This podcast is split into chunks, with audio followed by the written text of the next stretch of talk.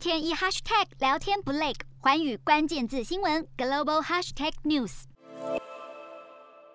有人权争议的不止缅甸，西非国家马利也被控剥夺人权。非政府组织人权观察就呼吁联合国施压，要求马利调查有关军人就地处决和强迫失踪的指控。由美国、法国和尼日驻联合国大使领导的安全理事会代表团到访马利，希望推动军方率领的过渡政府，让九个月来历经两次政变的马利可以回归民主体制。而国际社会已经施压。要求政变领袖遵照西非经济共同体设下的期限，在明年二月二十七号之前举行总统大选。但马利当局已经公开表明，这个期限大选恐怕是有难度，也让局势再添变数。日韩焦点全面掌握。东亚局势全球关注，我是主播刘以晴。全新节目《环宇看东亚》，锁定每周四晚间九点，环宇新闻 MOD 五零一中加八五开破二二二，以及晚间十点，环宇新闻 YouTube 频道播出。